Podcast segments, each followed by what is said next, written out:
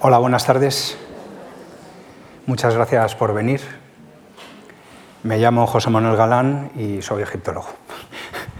Eh, hoy vamos a hablar de, de, los, de, los, hombres de Hatshepsut y voy a presentaros algunos de ellos, no todos. Eh, la charla será larga como son todas las mías, eh, pero no, no voy a, a presentaros a todos, solo una selección. Y me gustaría que tuvierais en mente siempre cuando veamos a estos personajes eh, y un poco su mentalidad, eh, pensar que están viviendo bajo el gobierno de una mujer, de Hatshepsut. Eh, hay varias ideas que me gustaría que calaran desde el principio. Una de ellas es que, que el reinado de Hatshepsut como mujer no se nota. Eh, los eh, oficiales que viven bajo su mandato, eh, muchos de ellos, la mayoría, sirvió al rey anterior, a Tutmosis II, y muchos de ellos a Tutmosis I. Y algunos de ellos incluso sirvieron luego bajo el reinado en solitario de Tutmosis III. Es decir, que el, el hecho de que Hatshepsut como mujer se hiciera coronar rey del Alto y del Bajo Egipto no supuso un trauma ni un drama. Y los oficiales siguieron trabajando al servicio de la administración central o del clero de Amón. Eh, e incluso, como veremos en algunos de los casos explícitamente, eh, se sentían casi orgullosos de la reina. No la esconden ni la pasan por alto, sino que en sus monumentos funerarios mencionan su nombre. Es decir, que el reinado de Hatshepsut, desde ese punto de vista, debió ser más normal de lo que con nuestra mentalidad, mirando hacia atrás, pudiéramos pensar.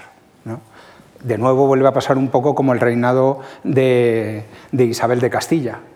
Isabel se hace coronar y toda su corte, más o menos, unos caen y otros suben, pero por otras circunstancias que la propia de Isabel de ser mujer. Pues lo mismo con Hatshepsut.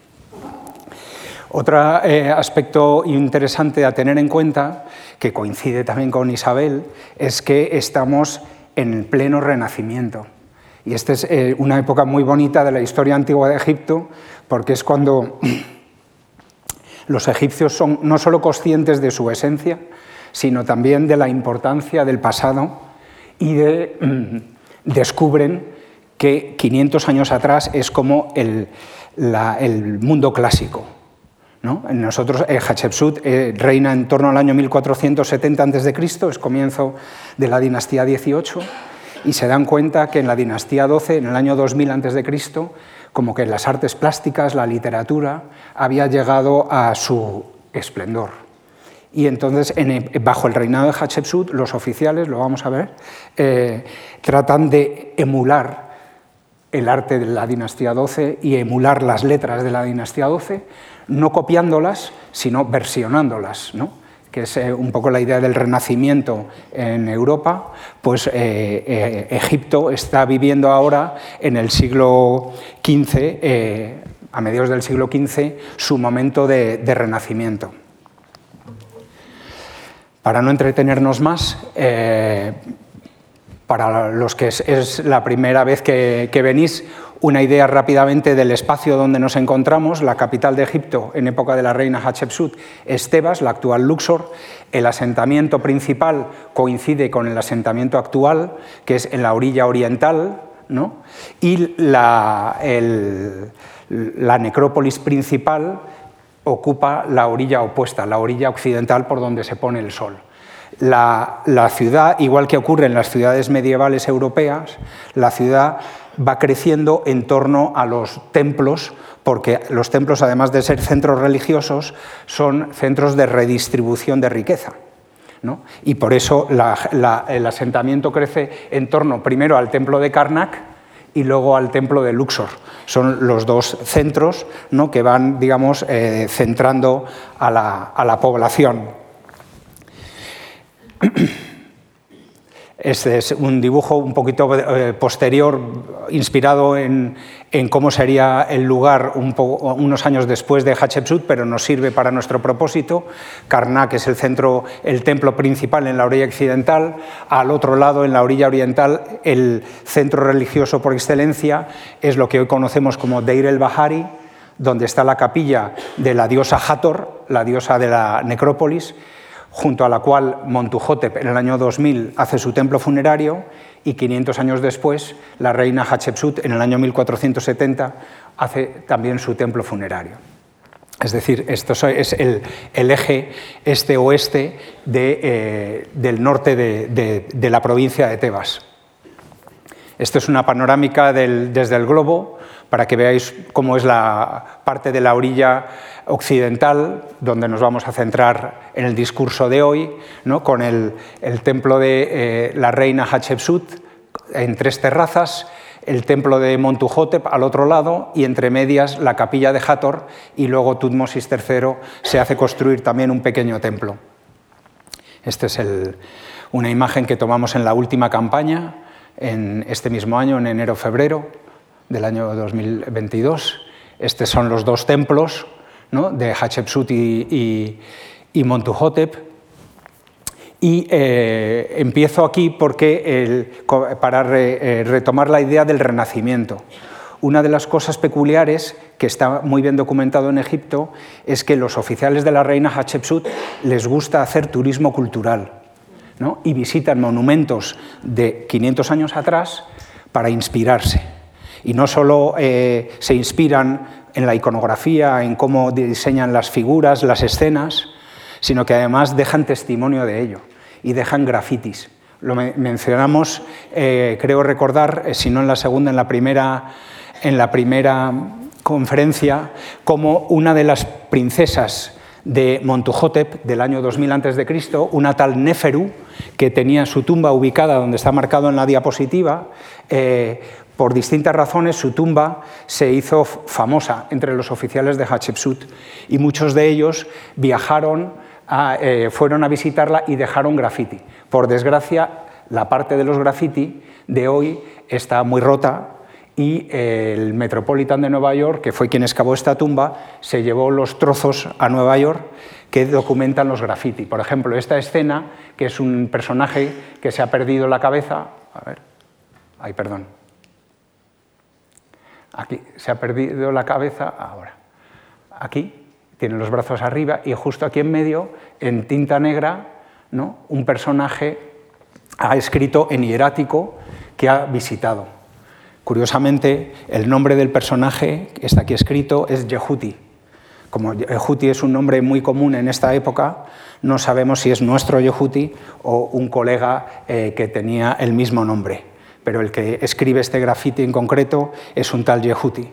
¿no? Este es otro trozo de la, de la, tumba de Neferu en Nueva York, que como veis conserva un poquito, más desvaído que el ejemplo anterior, un grafiti escrito en hierático.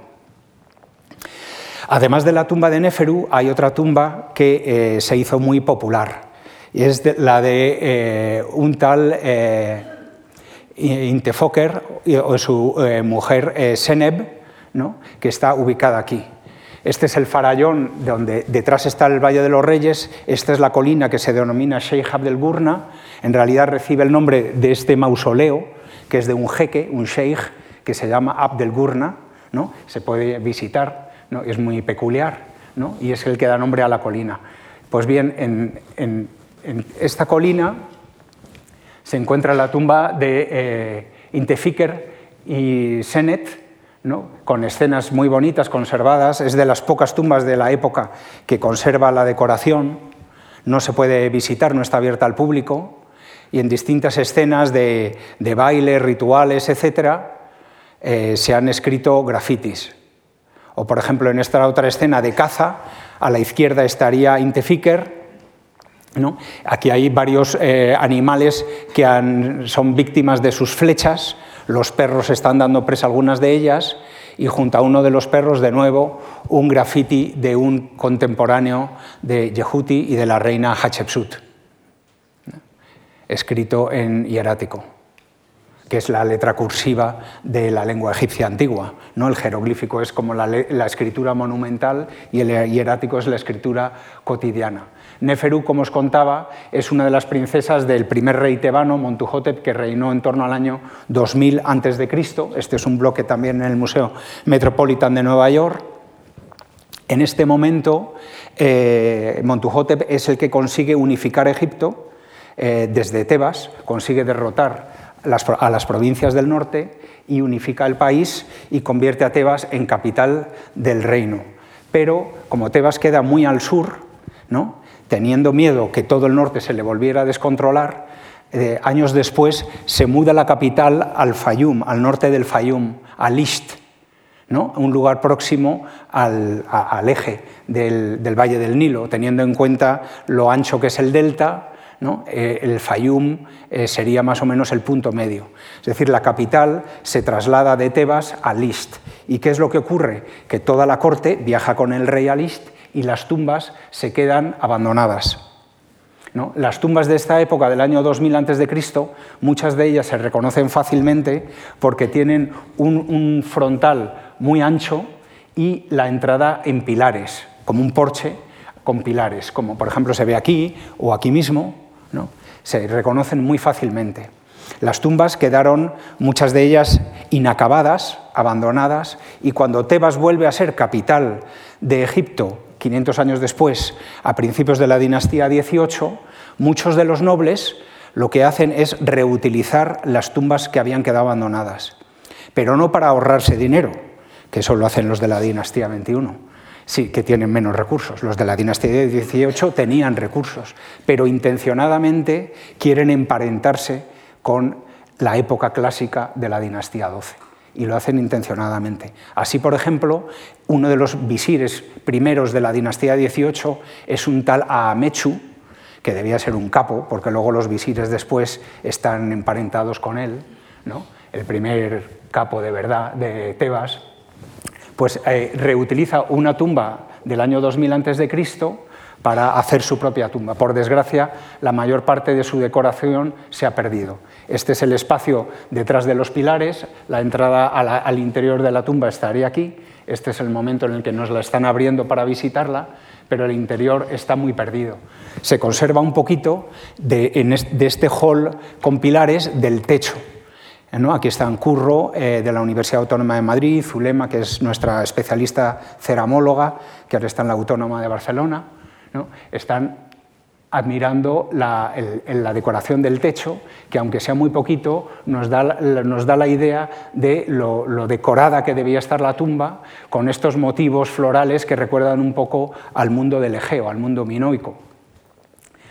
Y esta es la banda, bueno, una banda amarilla que emula al sol, con los jeroglíficos en azul clarito, que son los colores eh, solares por excelencia. Por eso, aunque el, jeroglífico azul clarito sobre el amarillo no resalta mucho, el color tiene un simbolismo concreto en el Antiguo Egipto, en este caso asociado al sol. ¿No? Este es otro detalle del techo, ¿no? para que veáis también las variantes que eh, imitan en muchos casos también la tela de una jaima y otro ejemplo de una tumba del año 2000 reutilizada por un personaje importante del año 1470 a.C. es la tumba del sumo sacerdote de Amón, Hapuseneb, ¿no? que de nuevo coge una tumba antigua para hacer la suya. Por desgracia, de nuevo, la decoración se ha perdido enormemente, solo nos quedan los techos, en este caso una variante un poquito diferente a la de Amechu, con las rosetas que de nuevo eh, imitan o recuerdan al mundo eh, del Egeo. Y este otro diseño. Los diseños de, las, de, los techos de las tumbas de Tebas son espectaculares, realmente para, para copiar y versionar en, telas o en, o en, cualquier otro tipo de soporte. Un tercer ejemplo es la tumba de un tal Ineni, que fue supervisor del granero de Amón y que eh, participa en la construcción de la tumba de Tutmosis I, es decir, el padre de Hatshepsut, y eh, también coloca sus obeliscos en Karnak y muere en torno al año 7 del reinado de Hatshepsut y Tutmosis III. Es decir, Ineni muere justo el año en el que Hatshepsut decide pasar de corregente a ser coronada rey del Alto y el Bajo Egipto. Ineni era una persona influyente y probablemente debió ayudar o, eh, o, al menos proteger a Hatshepsut en su carrera política hacia la coronación. En este caso eh, sí que se conserva algo de la decoración. ¿no? Esto es una inscripción biográfica eh, que cuenta Ineni todo su servicio a los faraones anteriores a Hatshepsut. Aquí, de hecho, menciona el nombre de Hatshepsut dentro del cartucho, pero todavía no la llama reina, la llama la esposa del dios o la esposa divina. Hatshepsut, antes de ser coronada rey, en realidad su título importante es la de esposa del dios o esposa divina. Y por eso muchos piensan que cuando ella salta y se corona rey es gracias a este título. Por eso cuando años después ella sufre damnatio memorie y se le, se le borra su nombre, su rostro de todos los monumentos, también a la par desaparece el título de esposa divina de la administración. Pero bueno, eso es un detalle ya egiptológico. Bueno, además de eh, una inscripción biográfica donde Ineni nos cuenta los pormenores de su vida bajo los predecesores de Hatshepsut, tenemos escenas de, eh, digamos, de eh, purificación de sus estatuas, de su momia. Hay unas escenas muy interesantes, estamos casi casi a comienzos del imperio egipcio, a comienzos del dominio egipcio sobre Siria-Palestina, que llevó a cabo Tutmos, sobre todo Tutmosis I y después consagra Tutmosis III. Y en esta escena de Ineni, se ven, eh, por un lado, eh, personas de Nubia que vienen a la capital trayendo no solo bienes, sino además a sus hijos. ¿no? Esto es un detalle importante que las inscripciones nos cuentan. Los egipcios son los primeros eh, inventores de las becas Fulbright. Ellos pensaban que la forma también de tener a la población que, era recién vasalla suya era no solo comerciando con ellos, claro, les tenías que cobrar tributo, sino también educándoles a la egipcia. Entonces, Egipto admite a los hijos, de, por supuesto, de la élite, de los lugares que, domina o que controla, les educa para que luego vuelvan y sean jefes en sus ciudades-estado del norte o en sus lugares de, Nubia. Y eso así nos lo cuentan las inscripciones, no es interpretación.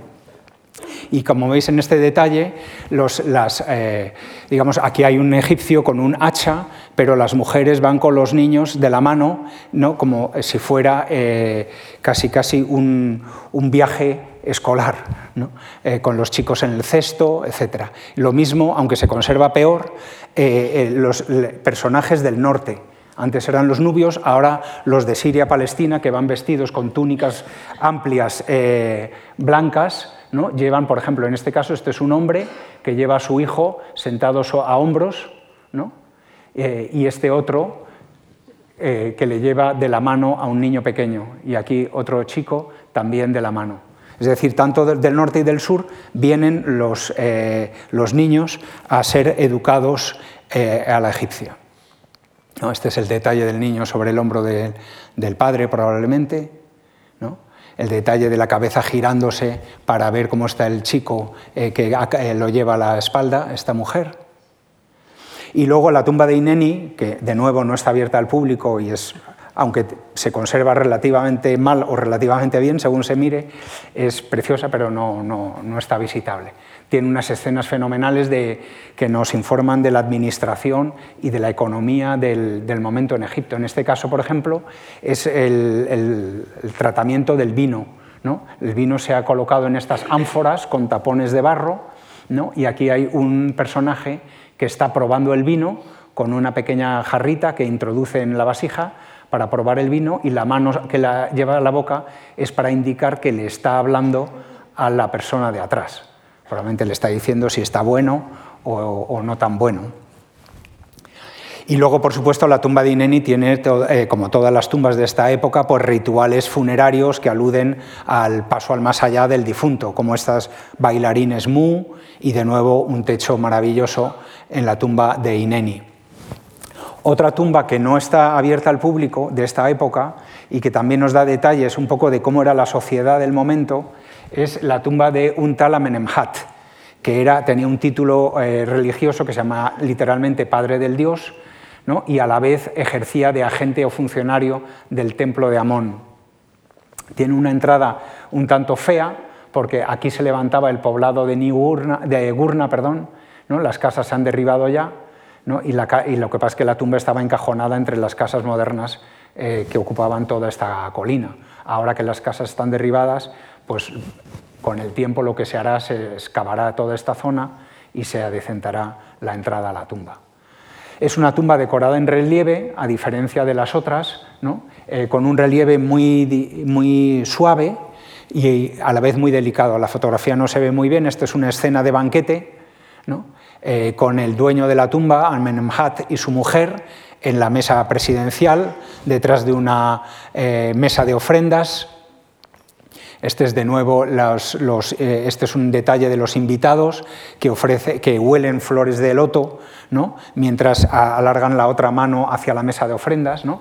oliendo la flor de loto supuestamente adquieren la, por magia simpática la capacidad de renacer después de morir y con la mano extendida hacia la mesa de ofrendas aluden a su capacidad de eh, disfrutar de alimentos durante la vida eterna.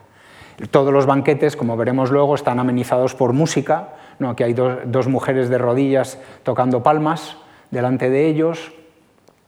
Luego hay otra zona del banquete donde están las mujeres sentadas eh, juntas. Y eh, este, os quería traer este detalle del vómito. Nosotros tenemos también como una idea muy ordenada de la civilización egipcia, en contra, por ejemplo, curiosamente, de los griegos o sobre todo de los romanos que nos imaginamos bacanales y cosas de estas. Y los egipcios parecen siempre todos muy serios, muy limpios y, nada que ver. Eh, el otro día os enseñaba eh, a mi profesora Betsy Bryan que está excavando en el templo de Mut, junto al templo de Karnak. El templo de Mut, por ejemplo, tiene todo un pabellón dedicado a la fiesta de la cerveza. Nada, el Oktoberfest, una broma comparado con ello. Se encontraron miles y miles de jarras de cerveza rotas y los relieves de esa sala te cuentan que el objetivo era cogerse una cogorza monumental y si ves a Dios bien y si no, vuélvelo a intentar. ¿no? Eh, entonces, la sociedad egipcia, como todas las sociedades, necesita también eh, desahogarse ¿no? y tenía sus fiestas y sus momentos. Y el momento del banquete era un, era un momento social en el que estaba bien visto perder el control. Hay muchas escenas en las que aparecen hombres y mujeres consumiendo opiáceos que mezclan con el vino o que huelen. Y, el, por ejemplo, eh, eso, y a, partir de beber vino con dátiles o cerveza, pues no pasa nada por vomitar. Y, el artista que compone esta escena y que quiere dejar bien claro que era un banquete espectacular, pues el vómito es lo más claro y contundente para decir que el banquete realmente mereció la pena. Esta misma tumba tiene unas escenas muy elocuentes, de, por ejemplo, de, agricultura. ¿no? Por ejemplo, este grupo de hombres que está aventando el grano o este otro que está sacrificando un bóvido a la vez. Escenas de caza que hemos visto eh, un poco de pasada en la tumba del reino medio de Intefiker, de la dinastía 12, Aquí tenemos la versión de la dinastía 18. Esto es una escena de caza muy, muy eh, clásica, en el que el artista realmente ha querido eh, emular o imitar las escenas de caza del momento clásico. ¿no? Aquí está el dueño apuntando con el arco, probablemente su hijo con un perro, y todos los, los animales que van a ser víctimas de sus flechas. Lo que es interesante, hay un compañero en el CSIC conmigo, Andrés Diego Espinel, que trabaja este tipo de escenas, es interesante que los egipcios no van a cazar así a lo loco. ¿no? Eh, imagínate que vas a cazar y vuelves sin nada. ¿no? Entonces ellos eh, cuando van de caza van a un coto, a un espacio delimitado. ¿No? Aquí se ve, eh, luego veremos otro ejemplo más claro, que está delimitado con una valla, los animales están dentro de la valla y ahí no puede fallar. Este Amenemhat, eh, vamos, no, no había quien fallara. Y esto es como una, cosa eh, curiosa o interesante a tener en cuenta, ¿no? La caza, digamos, con éxito asegurado. Y se incluye este tipo de escenas, luego veremos otras, eh, dentro de las tumbas porque tiene una lectura también metafórica o eh, alusiva al dominio del hombre sobre las fuerzas del caos de la naturaleza. Entonces, el egipcio en la religión está constantemente jugando a que el faraón, a mayor escala, pero también el individuo normal a menor escala, lo que tiene que hacer es dominar el caos. Eh, y, la idea de los animales en la naturaleza, tanto en el desierto como en las marismas, ¿no? eso es la, representación del caos y el hombre cazando o pescando es la, es la imposición, la capacidad de llevar el orden al, al, caos. Este es el detalle de la caza, ¿no? éxito asegurado, algunos ni siquiera los, los, llevan vivos, ni siquiera han tenido que sufrir las flechas, como esta pobre liebre. Aquí está la versión en, el, ámbito más acuático, está el propietario de la tumba con un arpón eh, que ha atravesado a dos, peces, a dos tilapias, que de nuevo encarnan en cierto modo el caos y él atravesando a los dos peces eh, pues lleva el orden. Para demostrar que realmente no se trata de caza real, Igual que eh, en la escena de Conarco, el dueño se hace acompañar de su hijo, las escenas eh, del Nilo, normalmente el dueño va en un pequeño esquife o barquichuelo de papiro acompañado de eh, sus hijas o hermanas. De nuevo hay una alusión sexual y al deseo del difunto de renacer y volver a tener capacidad de generar vida. Además de eh, con el arpón cazar los peces, la representación del caos por excelencia es el hipopótamo.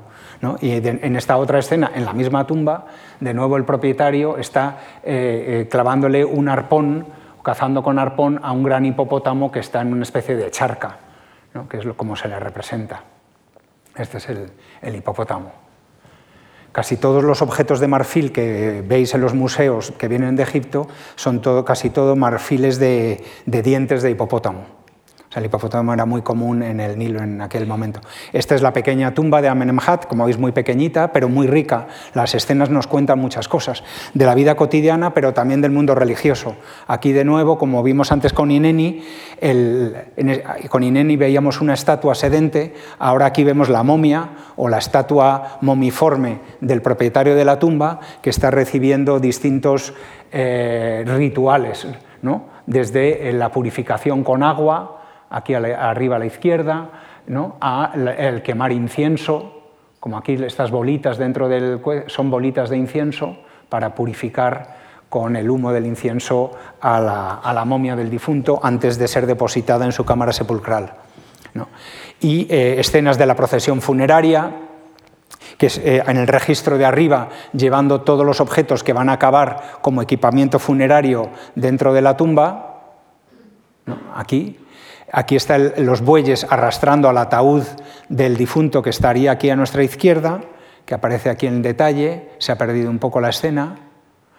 Y eh, estos dos danzarines, los danzarines mu, que aluden al mundo del más allá, con los árboles, con los sicomoros y palmeras, aludiendo al tránsito hacia la vida eterna en el más allá. Otra tumba eh, peculiar es de un tal Senemiah, os estoy enseñando tumbas que normalmente no se tiene acceso, aunque casi todos los turistas cuando van a Luxor tienen poco tiempo, van al Valle de los Reyes, Karnak, y para su desgracia se saltan las tumbas de los nobles. Las tumbas de los nobles, eh, al menos desde mi punto de vista, son más interesantes porque nos cuentan cómo era la vida cotidiana, cómo era la, situación política y luego también cómo era un, funeral, un ritual funerario, etc. Las, tumbas del Valle de los Reyes son espectaculares, pero nos describen como el, inframundo, ¿no? lleno de puertas y demonios y cuchillos y serpientes sangrando. Y bueno, a quien le guste eso, pues está bien, ¿no? pero a mí me parece más, eh, ilustrativo eh, el ver cómo vivían los vivos a cómo debían ser los demonios en la, en la vida eterna. En fin, bueno, aquí está mi amigo y compañero José Miguel Serrano, catedrático de Sevilla, dispuesto a entrar a la tumba de Senemía, supervisor de las casas del oro y de la plata, y a la vez jefe en el templo de Montu en Hermópolis Creo que lo he mencionado de pasada, pero también es, importante darse cuenta que los altos funcionarios combinan cargos civiles y religiosos, porque la administración no está separada es una misma. Los templos sirven de almacenamiento para los impuestos que recauda el rey. Y no es que haya dos administraciones, sino que es una sola.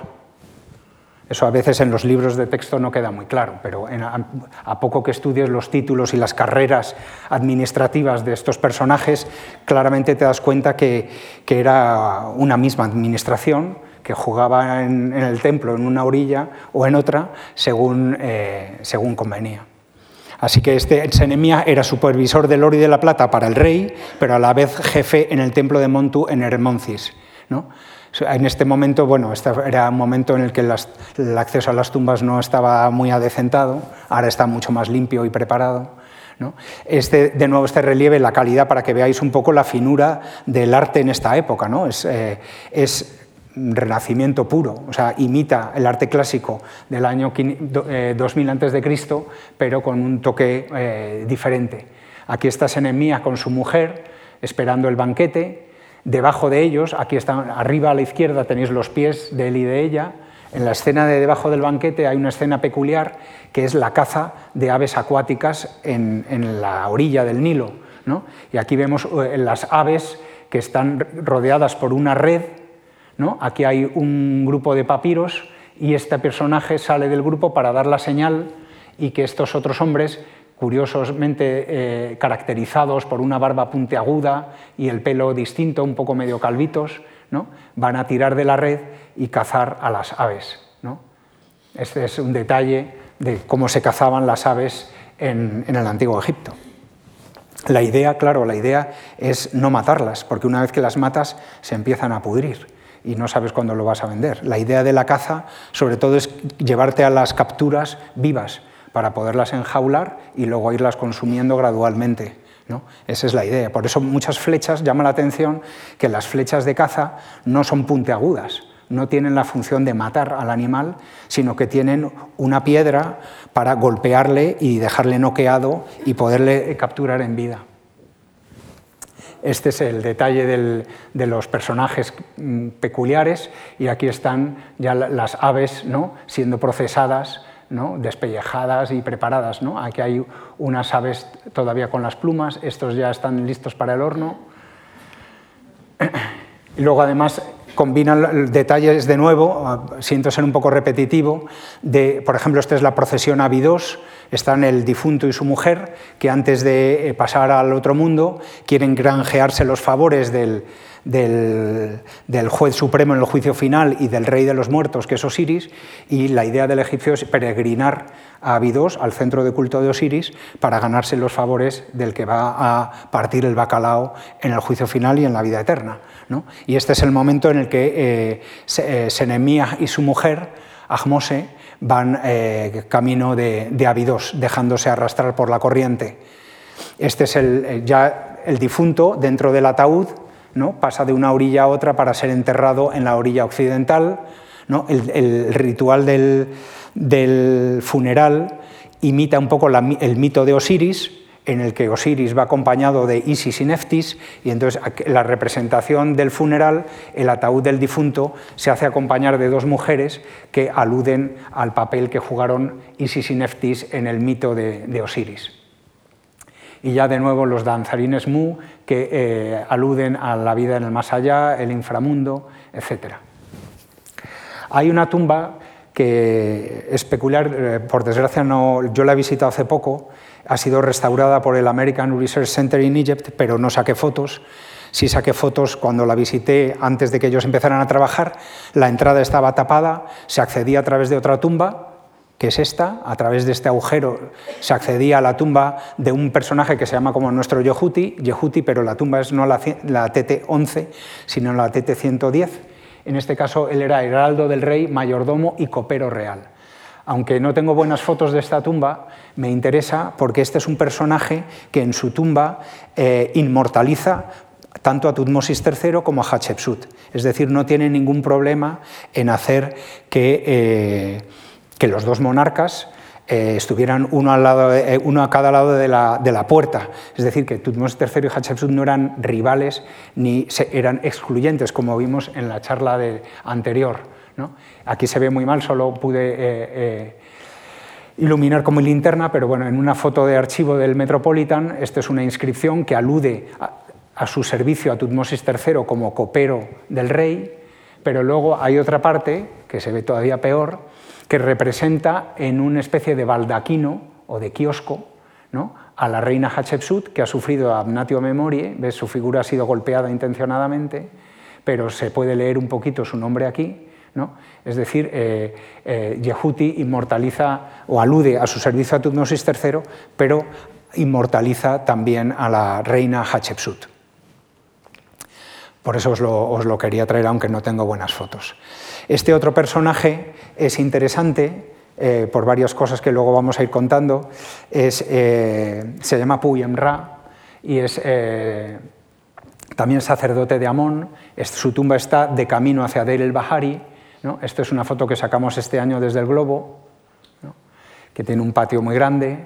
Esta es la foto que se sacó cuando estaba excavándolo el Metropolitan eh, con todo, veis, revuelto, porque bueno, el exterior se reutilizó años después de que fuera enterrado el primer propietario, y entonces encuentran bueno, enterramientos de distintas épocas, un poco como nos pasa a nosotros excavando en el exterior. ¿no? Esta es ya una foto antigua, pero ya el patio un poco más limpio, y esto es como se ve ahora.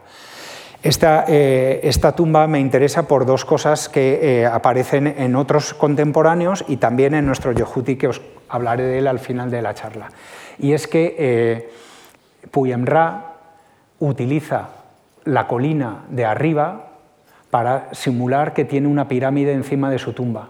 Es decir, la, fachada termina aquí, tenemos que imaginarnos que esta casa no está, y esta pirámide, para alguien que se acercara a la tumba andando por el patio, vería esta, esta montaña como si fuera la coronación de su fachada.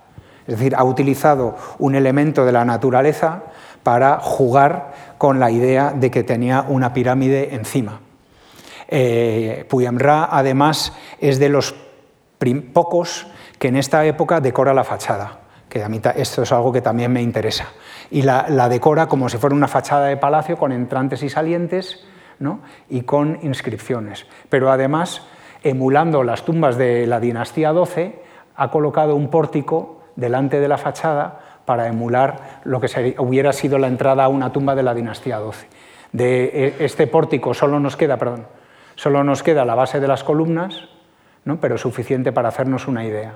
Y la fachada eh, imita la fachada de palacio con, con este zócalo y las inscripciones. Aquí veis muy bien lo que os contaba de la idea de que la colina casi casi actúa de pirámide de la propia tumba. Esta misma idea la toma eh, el visir sucesor de Amechu, que os enseñaba al principio de la charla, Useramón, que fue visir durante toda la época de Hatshepsut, el visir de Hatshepsut. Eh, también decora su tumba con una fachada de palacio con entrantes y salientes y también, lo veremos luego, utiliza una roca para emular una pirámide coronando la fachada. ¿no? Esto es como se ve hoy la fachada, o hace unos años, mejor dicho. Esta es la fachada de palacio. Y arriba del todo, la roca, además, ha sido rodeada por adobes ¿no? para darle como una eh, apariencia más clara de pirámide una, figura, una forma geométrica eh, cuadrangular o rectangular en la base. Aquí claramente se ve que Useramón intencionadamente quería eh, eh, construir una pirámide encima de, su fachada. Estos son los adobes que todavía se conservan. Y esta es la fachada con las inscripciones, Useramón adorando, en este caso, los cartuchos de Tutmosis III. ¿no? Useramón a diferencia del Yehuti anterior, Useramón se olvida de Hatshepsut y solo menciona a Tutmosis III. Aquí hay gustos para todos, como pasa hoy en día. Hay unos que son más leales, otros menos, otros eh, cambian de chaqueta con más facilidad que otros. En fin, Useramón no, no deja rastro de la pobre Hatshepsut. Este es un, retrato de, de, Useramón a la entrada de su tumba, saliendo de la tumba, de hecho, él está saliendo de la tumba para adorar al sol en el exterior. Este es un detalle, bueno, ahí saqué fotos, pero por la falta de luz y mi poca pericia, pues mm, me salieron todas movidas, salvo algunas. Y en este caso me apetecía eh, mostraros este detalle para eh, eh, ver otro tipo de vestido que lleva Useramón, como una especie de peto de chal largo, y el detalle de las sandalias, que son peculiares. Normalmente los egipcios van descalzos y solo el rey y la élite, en contadas ocasiones, sobre todo en ceremonias, se pone sandalias. Esto lo digo porque en la primera charla os acordáis que os mostré unas sandalias de cuero rojo que habíamos descubierto y que eran muy, muy especiales. Pues a lo mejor eh, serían parecidas a, estas. Y este es Tutmosis III con un atuendo muy peculiar, ¿no? que es al que se le está acercando Useramón para eh, darle información y presentarle ofrendas. Useramón, que vive unos años después de Ineni, eh, de nuevo eh, hace hincapié en las relaciones internacionales de Egipto y en su papel dentro de la llegada de embajadas de distintos países. Aquí tenemos, por ejemplo, a los minoicos, que están eh, trayendo objetos característicos de la cultura minoica y tienen un atuendo muy peculiar. Debajo de ellos están los sirios o palestinos con las túnicas largas blancas, que traen todo tipo de objetos, carcajes, y vasijas, etc. Y eh, de nuevo estos otros eh, jefes de Siria-Palestina que están trayendo, en este caso, vasos de metal. En este caso no son prisioneros de guerra, son eh, jefes.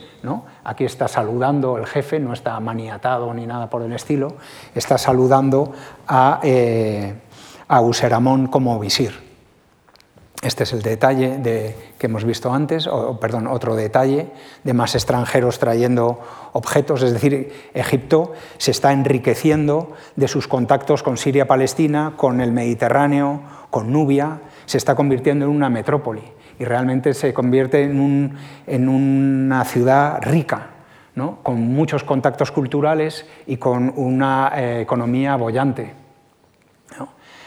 El Useramón tiene una peculiaridad y es que se hace dos tumbas, no una. ¿no? Eh, hemos visto la, que acabamos de ver con la fachada de palacio y la pirámide de roca y adobe encima, pero luego en otro lugar se hace una tumba pozo, Curiosamente el pozo arriba del todo. ¿no?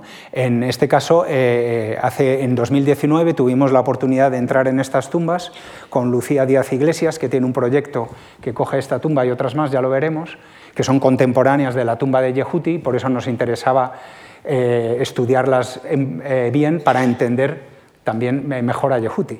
Y, aquí estamos justo en el momento de abrirlo con Lucía, el Rais Ali Farouk, nuestro inspector Ahmed Tayyib, que ya es buen amigo y colega, y algunos de nuestros trabajadores que eh, vinieron a echarle una mano al, proyecto de Lucía. Este es eh, dentro de la cámara de Usaramón, es una cámara espectacular, eh, porque además tiene la peculiaridad de que Usaramón, ni corto ni perezoso, conecta la decoración de su tumba con la decoración de la tumba de Tutmosis III. Eh, ahora veremos algún detalle. Y hace lo que se llama como un, display eh, del inframundo, de los libros del inframundo, de las cavernas, una letanía de Ra, es decir, como si fuera la continuación de la decoración de la tumba de Tutmosis III, que es interesante. Era visir, ¿vale? pero eh, si Tutmosis III se enterara, no sé si le hubiera hecho mucha gracia. Bueno, este, este, es el momento en el que entramos por primera vez en la, en la cámara de Useramón, este es el estado en el que se encuentran las paredes. El proyecto de Lucía también incluye la, limpieza y restauración, así que dentro de un par de años seguro que se ven mucho mejor. ¿no? porque se ha prendido fuego en las paredes, aquí se ve claramente, y se ha dañado parte de la pintura, pero eh, seguro que se puede ganar mucho más. Fijaros en la, la, decoración. Esta es parte de la letanía de Ra, los distintos nombres de Ra las distintas naturalezas en las que se puede transformar Ra en su, eh, en su circular. Y para que este es el detalle y para que veáis la semejanza con la tumba de Tutmosis III, este es uno de los pilares de la tumba del rey y esta es una de las paredes de Usaramón. el mismo tema, las mismas figuras, realmente una versión de la, de la tumba de Tutmosis III. Este es el detalle de la barca solar que atraviesa el inframundo durante la noche y esta es la barca solar en la tumba de Tutmosis III en el Valle de los Reyes. Useramón eh, pinta su cámara pintada y eh, no lo hace él, obviamente, él es un hombre muy ocupado. Entonces tiene su escriba. Su escriba se llamaba Amenemhat, que era el escriba del visir Useramón. ¿no? Pero eh, el escriba Amenemhat eh, ni corto ni perezoso, aquí todos van jugando, dice, pues yo también me decoro mi cámara. ¿no? Entonces él decora su cámara sepulcral con otros textos distintos a los de Useramón, pero también que se ve claramente que, quiere también subirse a la, moda. Esta es la tumba de Amenemhat, que conserva los colores preciosos, eh, tampoco está abierta al público. Hay una escena muy interesante de peleas de toros, uno de mis primeros artículos científicos eh, fue sobre peleas de toros. A mí por entonces, hace muchos años, me gustaban los toros, mi abuelo me metió en la cultura taurina y mi profesor en Baltimore estaba empeñado, José Manuel, haz un artículo de los toros. Y yo, hombre, no, no, no he venido hasta Estados Unidos para hacer un artículo de los toros. Eh, pues acabé haciendo un artículo de los toros porque hay una expresión que a mí me interesaba que era victoria, yo hice mi tesis sobre dos términos, victoria y frontera, pues el término victoria se utiliza en las peleas de toros. Así que y esto es una escena interesante, las peleas de las, las consridas de toros en el antiguo Egipto eran como las peleas de gallos. Se enfrentaban a dos toros para dilucidar cuál era el más macho y que se aparara con la vaca sagrada. Aquí está uno de los pastores eh, con, la vaca bien atada y los toros peleándose para ver quién es el más macho. Y el, claro, el más macho es el toro victorioso, el toro Nacht. ¿no? Eh, bueno, este es un, un excursus que, que necesitaba desahogarme. bueno, esta, es una escena de caza, como hemos visto anteriormente, por desgracia muy dañada, pero aquí se ve muy, muy claramente la idea que os, que os contaba yo antes del coto de caza. ¿no?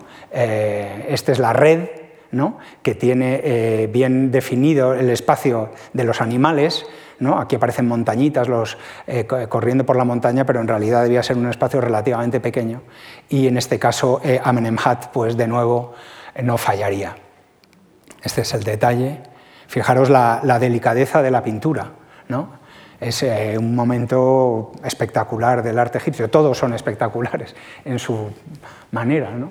pero las tumbas de esta época son, desde mi punto de vista, libros abiertos de, cultura, de historia, de sociedad, pero también de, arte. Bueno, y esto es lo que queda, poquito que queda de la caza del hipopótamo, ¿no? pero también precioso. Dentro de, en la cámara más interna, en la sala más interna de la tumba, eh, hay unas escenas de banquete muy interesantes, muy bien conservadas.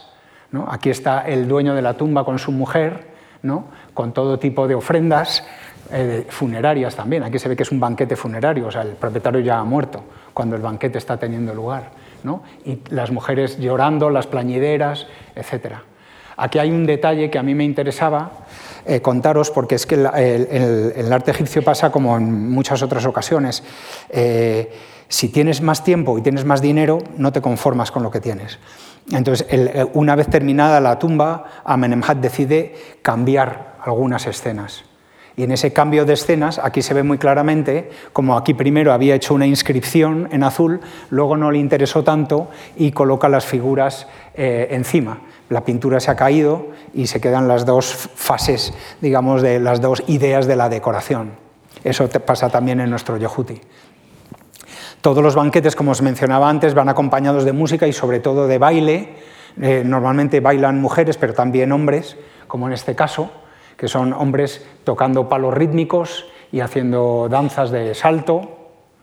lo típico es un arpista masculino. Hay un debate de si el arpista estaba ciego o no, yo creo que no, que esa idea del arpista ciego es por otros motivos. ¿no? Aquí es un arpista hombre acompañado de mujeres tocando palmas, pero en esta tumba también se incluye una arpista mujer, que está además cantando una canción acompañada por un hombre que toca el laúd y una mujer que toca la doble flauta. La música en el antiguo Egipto era muy, muy importante y se han conservado instrumentos de música eh, en muy buen estado. No sabemos cómo sonaban esos instrumentos o es difícil deducir cómo era la música en el antiguo Egipto, pero, pero los instrumentos los conocemos por la iconografía y también por la arqueología, como digo. Desde mi punto de vista, la música egipcia, pero a lo mejor es una deformación mía, se debía parecer mucho a la música actual en Etiopía. Eh, para los que habéis tenido la suerte de viajar a Etiopía, yo sí lo tuve, eh, todos los rituales religiosos, eh, aunque no tienen nada que ver porque son cristianos, se recuerdan mucho a los rituales egipcios. E incluso la música, que tocan sistros y tambores, la cadencia, que es muy rara, creo que debía no eh, a lo mejor estoy equivocado, pero debía ser similar, eh, eh, creo que es similar a cómo debía sonar la música egipcia, pero puede que no. bueno, esto es la escena de banquete, con los comensales sentados con mesas de ofrendas, se les ofrecen licores para que acaben emborrachándose, este ya no puede más, ¿no? y está ya con la jarra casi casi preparándose. ¿no? los, para los en los banquetes también los olores son importantes y se restregaba a los comensales con aceites. Y la idea que tienen los artistas para representar el aceite es colocarles una especie de cono o de pegote sobre la cabeza. ¿no? En realidad no es, no es, que tuvieran esta forma, pero es, aunque sí debían ser eh, sólidos en parte, pero es, la idea es representar que había olor en, estos, en, estos, en momentos. No solo los hombres, sino también las mujeres, se las, se las echaba ungüento encima de las pelucas para que se fuera derritiendo y olieran, oliera bien. Esto es muy bonito porque tenemos casi los sonidos, tenemos el olor de, las celebraciones. Luego la escena de peregrinación a Abidos, esta es muy peculiar porque aquí muestra bueno, un personaje que sobre la marcha va cogiendo agua del Nilo, pero a mí me interesaba mostraros que los nobles no se mezclan con la plebe. Esto no, es algo nuevo, ¿no? esto viene de antaño. Eh, entonces, eh, en la peregrinación a los que eh, impulsan las barcas son, van en un barco y mm, la pareja de nobles va en otro remolcado que es el barco que acabamos de ver, es el que da impulso y los, eh, en este caso Amenemhat y su mujer van en un barco ellos solos remolcado sin necesidad de mezclarse con la marinería. Este es el detalle del funeral de Amenemhat. Este es su llegada al más allá con la diosa de Occidente que le va a recibir. Eh, y esta es la cámara sepulcral que se escribe para sí Amenemhat. Amenemhat escribe la de Useramón a semejanza de la de Tutmosis III, y luego él se hace como una especie de rollo de papiro eh, en las cuatro paredes, ¿no? con eh, eh, pasajes del libro de los muertos, de los textos de los ataúdes, distintas composiciones funerarias. Pero lo que es interesante es ver cómo las cuatro paredes han quedado cubiertas como si de un papiro o de un sudario escrito se tratara. Este es el detalle de la, de la cámara, las dos, dos figuras de Isis y Neftis en dos viñetas. Esta es una de las paredes con el detalle de la barca solar. Aquí se ve muy bien, que es algo que estudia Lucía Díaz Iglesias en la tumba de Yehuti y también en esta, que cuando el escriba escribe sobre estuco, eh, se puede ver muy bien cómo mueve el pincel. En el papiro nosotros no podemos ver bien cómo mueve el pincel el escriba. No sabemos cómo cómo traza los signos. Sin embargo, sobre estuco sí podemos ver bien cómo, mueve la mano, cuál es el orden, ¿no? cuántas veces moja el pincel, cuándo se le va la tinta, etc. Este es otro detalle de la cámara de Amenemhat. Y eh, muy rápidamente, para enseñaros las cámaras contemporáneas a Yehuti, este es otro personaje que se llama Nachmin, que también construye la tumba elevada con un gran pozo. Este es el momento en el que estamos abriéndolo. Ese dedo del poder es del rey Salifaruk, que está ordenando la apertura del pozo. Y esta es la tumba de Nachmin, que es interesante porque Nachmin se debe haber muerto ya o está a punto de morirse y se decora la cámara de forma muy rápida De hecho, las paredes no se estucan bien, como la hemos visto la de Amenemhat, solo se estuca la parte que se va a escribir y se deja eh, basta el resto de la pared. ¿no? Esto es un detalle del texto, ¿no? y fijaros que todo el resto de la pared queda eh, desnudo y solo se ha eh, puesto una capa de mortero en la parte que se iba a escribir. Aquí se ve muy bien en esta parte Amenemhat había quedado fuera de la parte estucada ¿no? Eh, y se le ha eh, añadido eh, después, ¿no? porque era importante que su figura quedara allí plasmada delante del texto funerario. Pero de nuevo esta idea del texto envolviendo al ataúd que estaría aquí depositado, ¿no? el poder de las letras. ¿no? Aquí el artista no, no elige la iconografía de la parte de arriba, Aquí el poder está en la escritura. Bueno, para irnos eh, avanzando a personajes importantes, Senenmut eh, es otro, igual que Usaramón, que tiene dos tumbas. Una de ellas, allí arriba, este es el templo de Del Bahari, de esa de arriba se conserva, se conserva poco, ¿no? Esta es la entrada a la tumba de Senenmut, que imita una tumba de época anterior clásica, que ya la hemos visto, el santuario de Sheikh Abdel Gurna ahí arriba, ¿no? y el interior se conserva mal, pero eh, se conservan trozos de su nombre que ha sufrido Abnatio Memorie también. Veis que esta parte de la inscripción donde estaría escrito el nombre de Senenmut se ha borrado sistemáticamente. ¿no? Se ven sus títulos, supervisor del doble glanero de Amón, aquí estaría Senenmut, hijo de Ramose ¿no? y eh, eh, que son el, nombre de su padre y de su madre, pero el nombre de Senenmut se ha borrado. Queda parte del techo, de nuevo precioso, imitando la tela de una jaima, eh, no me voy a entretener. Y la otra tumba de Senenmut se encuentra muy cerquita de la de Neferu, que estaba siendo visitada por sus contemporáneos y que escribían grafitis. Pues ahí Senenmut hace el pozo, igual que hace Useramón.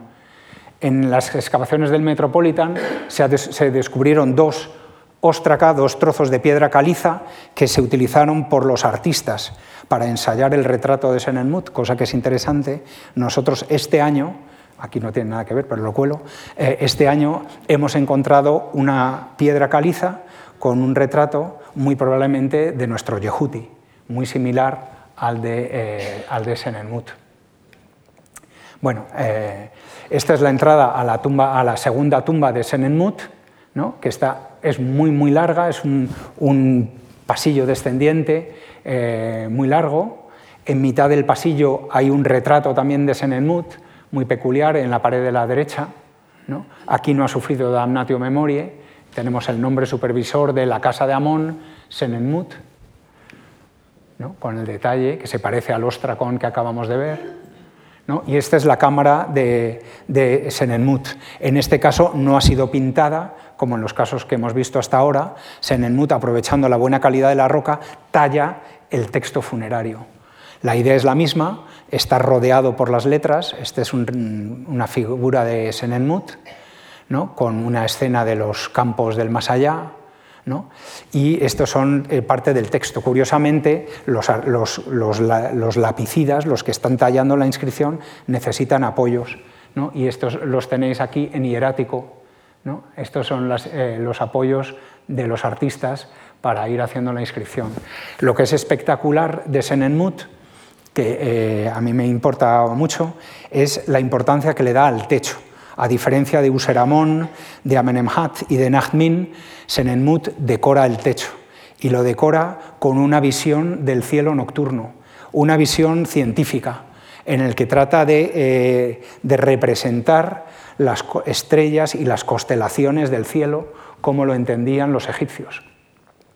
Eh, creo que fue en la primera charla que os mostré el ataúd de una princesa de eh, Montuhotep que tenía la parte de dentro de la tapa con un reloj de estrellas para que el difunto supiera siempre en qué momento de la noche está y en qué día del año está. Son relojes eh, difíciles de manejar, los egipcios lo sabían hacer, y eso se representaba en la parte dentro de la tapa para que el difunto lo pudiera ver en todo momento. Senenmut lo que hace es eh, representar el cielo en, el techo de esta cámara para poder siempre tener referencia al firmamento. Es, como digo, una visión científica del cielo, a diferencia, como vamos a ver al final de la charla, ya dentro de poco, eh, eh, aunque no os lo creáis, eh, del cielo de Yehuti. Senemut hace un cielo científico, Yehuti hace un cielo religioso escatológico, no sé qué palabra utilizar, pero bueno, no científico, sino una visión religiosa del cielo.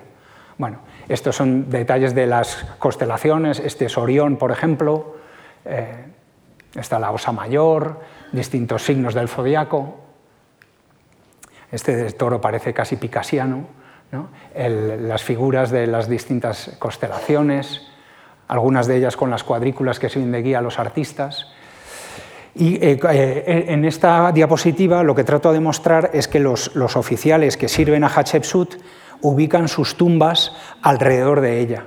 ¿no? Esta es la vía procesional principal y ellos ocupan la zona de Sheikh Abdel Gurna o de lo que se llama el Asasif ¿no? para ubicar sus tumbas en la parte principal de la necrópolis. Y es coherente.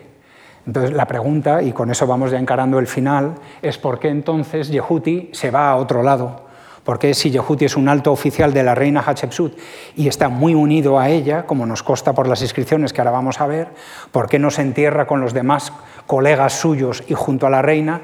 ¿Por qué se va unos 500 metros más al norte a la colina de Drabu el Naga? El caso es que ahí Yehuti encuentra su sitio, probablemente en un hueco dejado por la familia real de la dinastía anterior. Por ejemplo, sabemos que la tumba del rey Sobekemsaf la pirámide del rey Sobekensaf estaría situada aquí. Sabemos a ciencia cierta, porque la ha redescubierto el Instituto Arqueológico Alemán, que la pirámide de su hijo Nubjeperra está justo aquí. La tumba del rey eh, Amenhotep I y Agnes Nefertari, muy probablemente, según el Daniel Pols del Instituto Arqueológico Alemán, estaría aquí. Aquí fueron hallados los ataúdes de Kamose y de Ahotep. Es decir, la colina de Drabuelnaga en realidad era el cementerio real antes de que Hatshepsut inaugurara el Valle de los Reyes. En Drabuelnaga es donde estarían enterrados la reina madre Ahotep, Kamose, Sekenenra, los dos eh, Intef, Sobekemsaf. Cuando se abandona esta colina para irse al Valle de los Reyes, Yehuti se frota las manos y dice, sí, a mí me gusta el pasado, como me gusta la tradición. ¿no? Pues que mejor que enterrarme en el cementerio real, que ya no interesa tanto. Y ahí se va Yehuti. Pero bueno, no, me no tengo tiempo de entretenerme mucho en eso. Esto es como se ve la entrada a la tumba de Yehuti, con un patio muy largo, tipo el de Puyem Ra. Este es un dibujo de Carlos Cabrera que recrea un poco cómo sería la tumba. ¿no? Eh, esta es la fachada. La fachada de Yehuti es interesante porque es la primera hoy documentada que se decora. Hemos visto la fachada de Puyem Ra y hemos visto la fachada de Usaramón que se decoran, pero Yehuti vive unos años antes. Probablemente Yehuti, si no fue el primero, fue de los primeros que decora la fachada. Y la decora no con escenas, sino con dos grandes inscripciones, ¿no? que es de nuevo el poder de la escritura. Yehuti es supervisor del tesoro de la reina Hatshepsut eh, pero él lo que quiere mostrar es que él domina las letras, que él domina los textos más antiguos y la escritura. Y por eso decora la fachada con dos grandes inscripciones. Una de ellas, la A de la izquierda, es un himno religioso al dios Amon-Ra que sale todas las mañanas por la orilla opuesta. Y esta inscripción está escrita en columnas que se leen de izquierda a derecha, obviamente de arriba a abajo y de izquierda a derecha. Y la parte de arriba se repite para cada una de las columnas, es decir, perdón, cada columna empieza repitiendo un pasaje. ¿no? Mientras que la otra inscripción evita la repetición de un pasaje, se escribe de derecha a izquierda y en líneas. Es decir, si a simple vista las inscripciones parecen espejo, ¿no? Eh, cuando vas al detalle son opuestas, una religiosa, otra civil, una escrita en columnas, otra en líneas, una cada columna empieza repitiendo un saludo, la otra, las líneas evitan la repetición de un pasaje. Es decir, el artista, o en este caso Yehuti, quiere eh, demostrar su habilidad en la composición de las inscripciones y en cómo se adaptan las inscripciones al monumento. este es el detalle del himno religioso, esto es como se ve hoy en día. Y esta es la inscripción civil, ¿no? en la que Yehuti nos cuenta todo lo que ha hecho al servicio de la reina Hatshepsut. Es un documento importante no solo para conocer a Yehuti, sino también para saber lo que estaba haciendo la reina en Tebas en, aquellos años. Lo que es curioso es que Yehuti tiene dos conos funerarios de arcilla, de cada uno de ellos hemos encontrado más de 200 ejemplares. Uno de ellos alude a su cargo religioso que le asocia a Amón, es supervisor del ganado de Amón, y el otro cono funerario alude a su cargo civil, que es supervisor del tesoro y supervisor de los trabajos de la reina Hatshepsut. O sea, de nuevo combina un cargo religioso y un cargo civil. Esta es su inscripción civil, que es un currículum vitae, donde nos cuenta todo lo que ha hecho para la reina, escrito en líneas de derecha a izquierda, y a las líneas les interrumpe esta columna que se tiene que repetir para cada una de las líneas. Es decir, se evita la repetición de este pasaje colocándolo en vertical y ocupando hasta donde tiene que ser repetido. ¿no? Es un juego. Se juega con la apariencia externa de la escritura. Y aquí se menciona, por ejemplo, que Yehuti se ha encargado de cubrir con electro la barca sagrada de Amón, que veíamos eh, ayer, eh, por ejemplo, en la capilla roja de Hatshepsut, la barca sagrada de Amón que se utiliza para sacar al, dios Amón del templo de Karnak y llevarlo a Luxor o llevarlo a Deir el Bahari, pues eh, Yehuti lo cubre con electro. O los, los obeliscos. ¿no? Aquí hay una referencia a que Yehuti es el encargado de cubrir con electro los grandes obeliscos que Hatshepsut levanta en el templo de Karnak. Aquí en la, contrapartida la tenemos, como vimos ayer, en el templo de Karnak. Hay uno de los obeliscos en pie de Hatshepsut y la inscripción alude a que fueron recubiertos con electro, aunque no quede nada de ello hoy en día. La segunda parte de su biografía nos hace alusión a que como supervisor del tesoro, él se encarga de escribir todo lo que llega a Tebas de la expedición comercial que se envió al punto, al Cuerno de África, que vimos también en la charla anterior. ¿no? Pues Yehuti no viaja, pero cuando la expedición regresa triunfante a Tebas, él es el encargado de registrarlo todo por escrito. Y eso queda mencionado en la primera línea de la segunda parte de su biografía. Y lo que es curioso, que lo mencionábamos también en la charla anterior, es que en la escena de la expedición comercial al Punt, cuando hay un grupo de trabajadores egipcios que está apilando el incienso y la mirra que se han traído del cuerno de África, hay una figura que se ha colado en la composición, no había hueco para ella, es decir, se talló después de que la composición ya estaba terminada y a alguien no le debió gustar y la borró. Pero con luz rasante se puede ver suficientemente bien e incluso se ve un poquito de su título, que es supervisor del tesoro Yehuti. No, este es un juego que ya lo mencioné el otro día. En la composición de Del Bahari hay un juego con este personaje que ha sido borrado y el dios Tot que aparece aquí, puesto que Tot y Yehuti es eh, la misma forma, se escribe igual. Eh, si bien aquí eh, tenemos la inscripción biográfica, en esta otra parte, hay, en la sala transversal, hay una reproducción de la escena del punt. O sea, Yehuti no solo se incluye su figura en Del Bahari y a alguien no le gusta y la borra, sino que él en su tumba se hace una pequeña escena de punt. En esta sala transversal, que por desgracia es la que más ha sufrido de la tumba, ¿no? Eh, eh, ahí está la escena de punt que está limpiando aquí Carmen Pascual, una de nuestras restauradoras.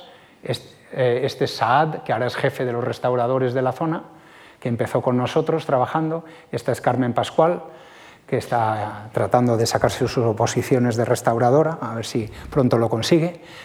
Y fijaros cómo, gracias a su, al, trabajo minucioso, una pared que no se veía nada cubierta de barro, poco a poco van saliendo las figuras que con luz rasante se pueden eh, leer y reconstruir. Y entre ellas la escena del punt, aquí aparece el jefe del punt con su barbita puntiaguda, detrás de una pila de incienso o de mirra. Con la luz rasante, los dibujantes, es decir, los epigrafistas, pueden reconstruir cómo era la escena. Y la inscripción, que está dañada, conserva legible el nombre del punt, el cartucho de la reina Hatshepsut, que ha sufrido damnatio memorie, y el perfil característico del jefe del punt. Es decir, Yehuti se trae a la escena del punt a su tumba jugando con, con Deir el Bahari. Eh, bueno, tengo que ir muy rápido ya. la parte de entrada a su tumba, eh, además de decorar la fachada, Yehuti eh, decora una de las paredes laterales con una escena muy peculiar. Y esto es interesante del reinado de la reina Hatshepsut. Los grandes oficiales, tenemos que imaginárnoslo, que se visitan unos a otros, y eh, tratan de impresionar a sus colegas de una u otra forma. Por ejemplo, Puyan Ra hace un pequeño Deir el-Bahari dentro de su tumba, que no os lo he enseñado, y tiene la pirámide ahí encima. Usaramón dice, pues ven, ven, ven a mi tumba, que te voy a enseñar la pirámide con adobes ¿no? y las escenas que tengo de extranjeros que llegan de distintos lugares. ¿no? Y luego Senenmut dice, pues no sé a dónde queréis que os lleve. Os puedo enseñar el techo astronómico fenomenal que tengo. Y Yehuti, de nuevo, quiere impresionar a sus contemporáneos con su habilidad en el diseño de las escenas y en el dominio de la escritura. Y compone este panel antes de entrar en la tumba, o sea que lo puede ver todo el mundo, que se divide en realidad en cuatro escenas, aunque no están separadas por ninguna línea divisoria. Y en la parte de arriba hay dos grandes himnos. La figura de Yehuti ha sufrido damnatio memoriae, ¿no?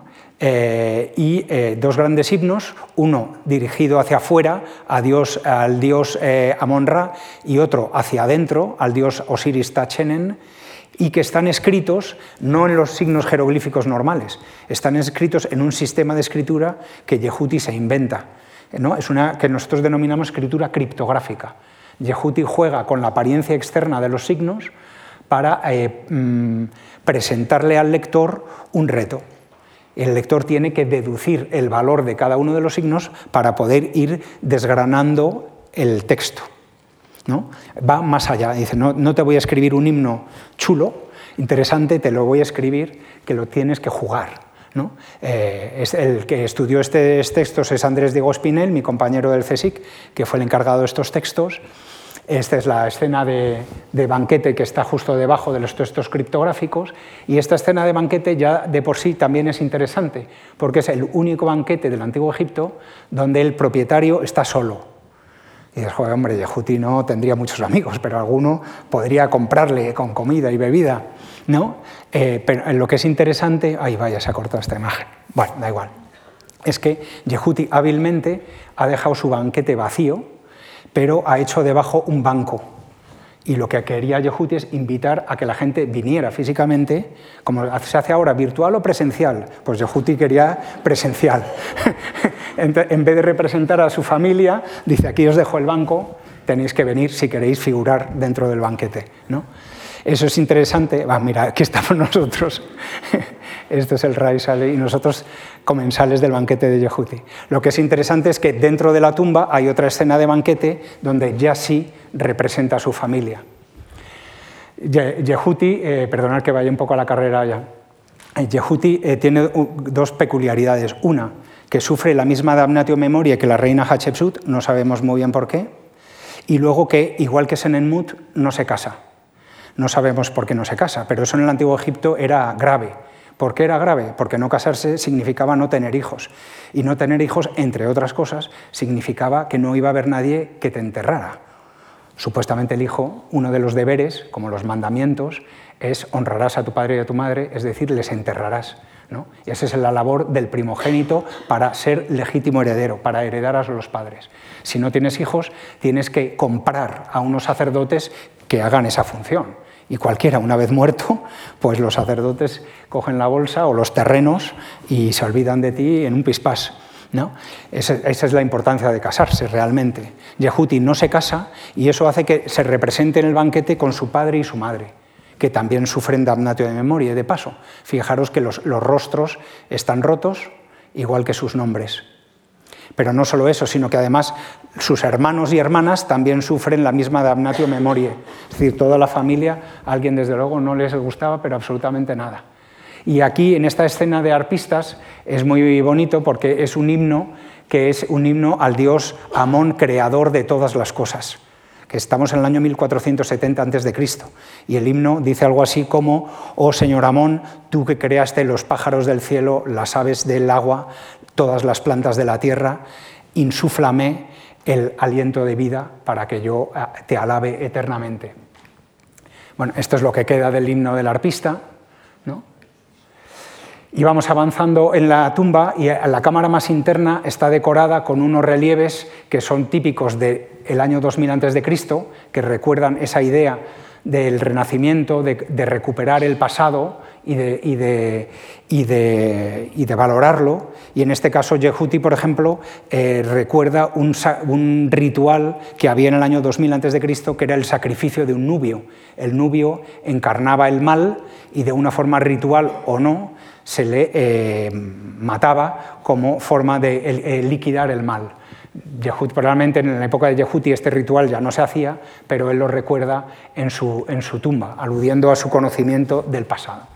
¿No? Y dentro de su tumba está la cámara sepulcral, ¿no? que como las que hemos visto de Useramón, eh, Amenemhat y Nachmin, está pintada las paredes con el libro de los muertos, para arropar al ataúd de Yehuti, que debía estar aquí ubicado en el centro, arropar al ataúd con el poder de las letras escritas, en este caso con el libro de los muertos.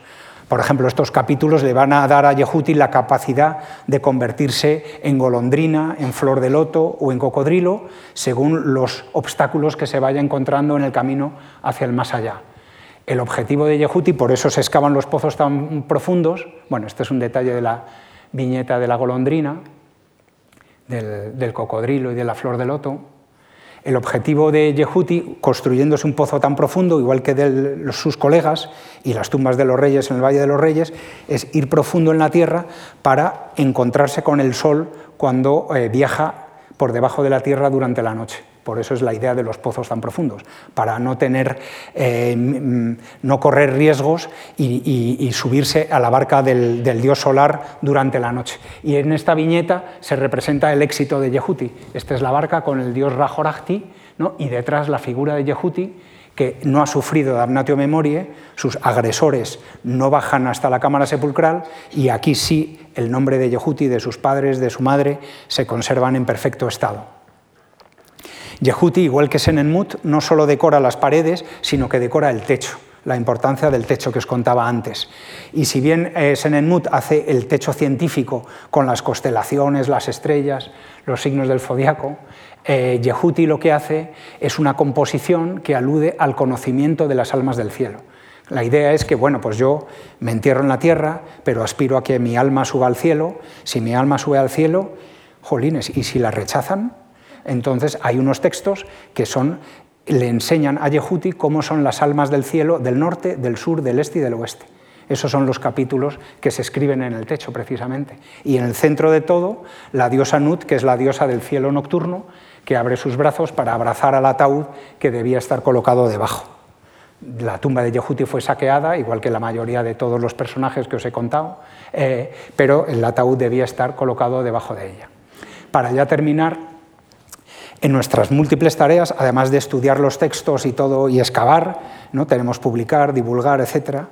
Para el, estudio, una herramienta fundamental para nosotros es el escáner láser, que eh, gracias a Leica Geosystems disponemos de un escáner láser último modelo pequeñito que puede pasar la aduana sin problema y tiene una calidad fenomenal. Aquí está nuestro aparejador eh, Joan Ibars de Benissa, manejando el, escáner láser dentro de la cámara pintada de Yehuti. Con Lucía Díaz Iglesias estamos preparando la publicación del texto. Para, en la publicación del texto utilizamos un programa jeroglífico diseñado por la Universidad de Basilea, que nadie tiene, solo ellos y nosotros, gracias a una buena relación de cooperación, ¿no? que hace los signos jeroglíficos de una forma eh, muy perfecta y que permite manipularlos según tu antojo. Estos son detalles, ¿no? Puedes incluir las figuras, etc. Eh, además, con Lucía eh, eh, estamos haciendo lo que os comentaba antes, estudiar cómo se escriben cada uno de los signos y todos los detalles de la parte material de la escritura, así se llama ¿no? la filología material, ¿no? cómo se trazan los signos, etc. Aquí se ve muy bien gracias al fondo de estuco. El broche de oro, y con esto ya voy a terminar, es que, eh, inshallah, si todo sale bien, en las tumbas de Yehuti y su vecino Jeri se abrirán al público el mes de febrero que viene. Eh, está ya todo preparado, está todo restaurado, estudiado, iluminado, para que se puedan abrir al público. El Ministerio de Turismo y Antigüedades ha dado el ok y eh, si todo sale bien, a partir de febrero los que vayáis a Egipto podréis visitar las tumbas de Yehuti y de Geri, entre otras muchas. esto es un poco para que tengáis una idea de cómo se ve. Esta es la sala transversal, aquí está la escena de Punt que restauraba Carmen. Este es el pasillo central, nada que ver con cómo nos lo encontramos nosotros en el año 2002 al no tener techo, a diferencia de las tumbas que habéis visto, que casi casi solo conservaban el techo, nosotros tenemos las paredes, pero se nos ha perdido el techo. Al no tener techo, hemos colocado un techo de metal gracias al buen hacer de nuestro arquitecto eh, Nacho Forcadell de Castellón. Eh, hemos colocado un techo de metal de rejilla que permite ver a través, eh, pero que te protege de posibles caídas de piedras. Y en los bordes hemos colocado luces LED que iluminan los relieves de una forma poco común en, Egipto, que es de arriba abajo, como si fuera casi casi un museo. Esta es la sala más interna, con la entrada al pozo, que da acceso a la cámara sepulcral, y ya el broche de oro, para hacer las cosas un poquito más divertidas, porque se trata de eso, eh, pues pensamos que sería guay eh, iluminar las tumbas con luz solar. ¿no? Ya que estamos en Egipto, hay mucho sol, pues ¿por qué no ser las primeras tumbas de Egipto que se iluminan con luz solar? Pero los paneles solares en un yacimiento arqueológico distorsionan la vista del visitante. Entonces, utilizando Yehuti, corona su fachada, esto no he entrado en detalle y no lo voy a hacer porque no tengo tiempo, con una especie de pilono. Este, eh, eh, este pilono, que conserva solo la parte de atrás, ¿no? lo que hicimos fue reconstruirlo y completarlo, ¿no? y dentro del pilono instalar los paneles solares de tal forma que quedaban cerca de las tumbas, pero a la vez fuera de la vista del futuro visitante. Y montamos este tinglao con bloques de piedra que venían del Cairo, no fue sencillo. El 19 de febrero de este año llegaron los paneles solares, que costó, no os lo imagináis, y este es el momento de la llegada, ¿no? la instalación encima de la tumba. Luego, para que, eh, aunque no se van a ver, nos apetecía hacerlo lo más mono posible, pusimos unas rejillas para que tuviera todo un poco más de uniformidad, así quedaron los paneles instalados, ¿no? Así eh, fuera instalamos una caja de electricidad para que la luz de las tumbas se pueda manipular sin necesidad de entrar y que fuera una cosa fácil, con un solo interruptor para que los guardianes, cuando vengan los visitantes, no tengan que complicarse la vida, nos la complicamos nosotros por ellos, ¿no? y así es como quedan los paneles fuera de la vista del visitante. Así que si todo sale bien, el año que estos son los paneles que acabamos de hacer. De hecho, yo voy al Cairo dentro de unas semanas a supervisar la producción de los paneles informativos con códigos QR que te llevan a realidades virtuales que está haciendo Carmen Ruiz de nuestro equipo también. Y bueno, si todo sale bien, pues eh, podréis eh, visitar, además de otras tumbas, pues la tumba de Yehuti, su vecino Geri, la réplica del jardín del año 2000 a.C. Y si estamos nosotros trabajando en enero y febrero, pues eh, podréis saludarnos también. Con esta imagen, muchas gracias por todo.